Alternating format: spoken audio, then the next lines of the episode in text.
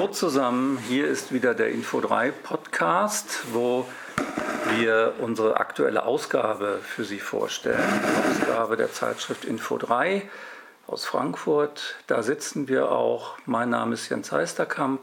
Meiner ist Anna-Katharina Demelt.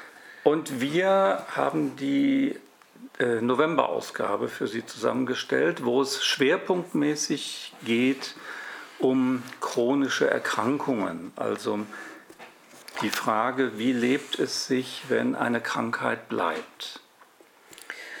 Und wir haben da verschiedene Aspekte, auch überraschende, zum Beispiel mit einem ähm, Diabeteshund, der erkennt, wann eine Insulinspritze gesetzt werden muss. Mhm.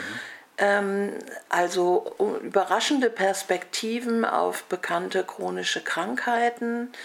Mich hat daran besonders interessiert, ähm, dass ich äh, ein schwach werdendes Knie habe hm.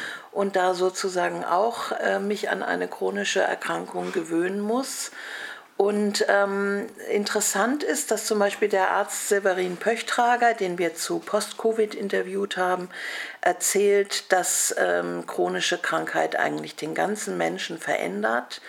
Die Hoffnung, die alte Gesundheit zurückzukriegen, ist illusionär. Man wird nicht wieder der Alte, aber man sollte und kann lernen, mit der Krankheit qualitativ gut und natürlich sinnvoll und unterstützt zu leben. Hm. Da haben wir ja ein Interview im Heft, was äh, ich sehr beeindruckend finde, von einem Demenzerkrankten, der mit seiner Frau zusammen über seine Art, mit der Krankheit umzugehen, sehr, sehr offen spricht. Und da, äh, das ist genau das, ja. dass er nämlich zeigt, wie, äh, wie sich da eine Art Normalität auch mit ergeben kann. Und das Interview ist einfach so offen und so authentisch. Also das ist so eins meiner Highlights in dem Heft. Ja. Also es ist ein ernstes Thema und das werden wir gleich sehen, das ist auch äh, durchweg betrifft, ist es ein wirkliches Novemberheft. Es ist ein ernstes Thema, aber es ist positiv äh, mhm. mit, äh, mit positiven Ausblicken ja. versehen. Das ist sehr mhm. schön, dass das so geworden ist. Mhm. Dann haben wir auch was Gesundheitliches ähm, noch im weiteren Teil. Wir haben uns nochmal mit Corona beschäftigt, insbesondere du, Anna-Katharina. Wobei da nicht die Gesundheit im Vordergrund stand, sondern äh, das Umgehen mit der das Pandemie. Das gesellschaftliche, politische. Ja. Genau, und ähm, da erzähle ich ein bisschen von einem kleinen Kongress, der sich an eine Aufarbeitung gemacht hat. Mhm ähm, das ist nicht unkritisch, ist überhaupt nicht unkritisch, wirft viele Fragen auf.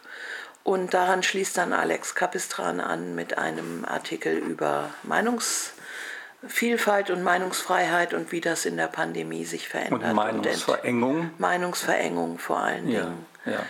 Ähm, so dass wir da äh, was beitragen möchten zu einem, einer Aufarbeitung der Corona-Pandemie, an der es ja gesellschaftlich leider sonst ziemlich hapert. Mhm.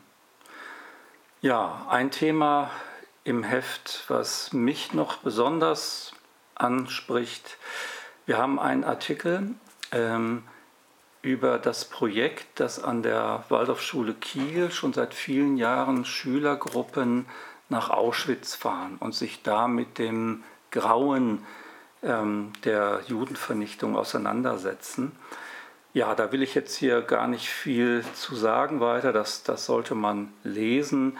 Ich finde es äh, ein, ein Projekt, was wirklich, äh, was es verdient hat, weithin bekannt zu werden. Vielleicht regt es auch andere Schulen an, da zusammenzuarbeiten und Ähnliches zu machen. Schüler kommen auch zu Wort. Also ein, ein beeindruckendes Projekt. Ja, und dann haben wir noch, wir haben noch viel mehr, aber eine Sache sei noch erwähnt. Wir machen ja diese kleine Serie Große Ideen der Anthroposophie. Und da kommt dieses Mal der zweite Teil von Ruth Ewertowski über das Böse, passend zu dem ernsten Charakter des Heftes. Ja, lassen Sie sich aber nicht abschrecken.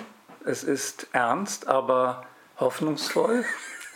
Und es, ist ein, es sind einfach schöne Themen. Das ist ein Heft, glaube ich, das man gut im jetzt so spätherbstlichen Wetter mit auf die Couch nehmen kann, ja. mit einer Decke. Was einen nicht Tasse runterzieht. Tee. Nein. und trotzdem nicht so Nein. tut, als wäre alles in Ordnung.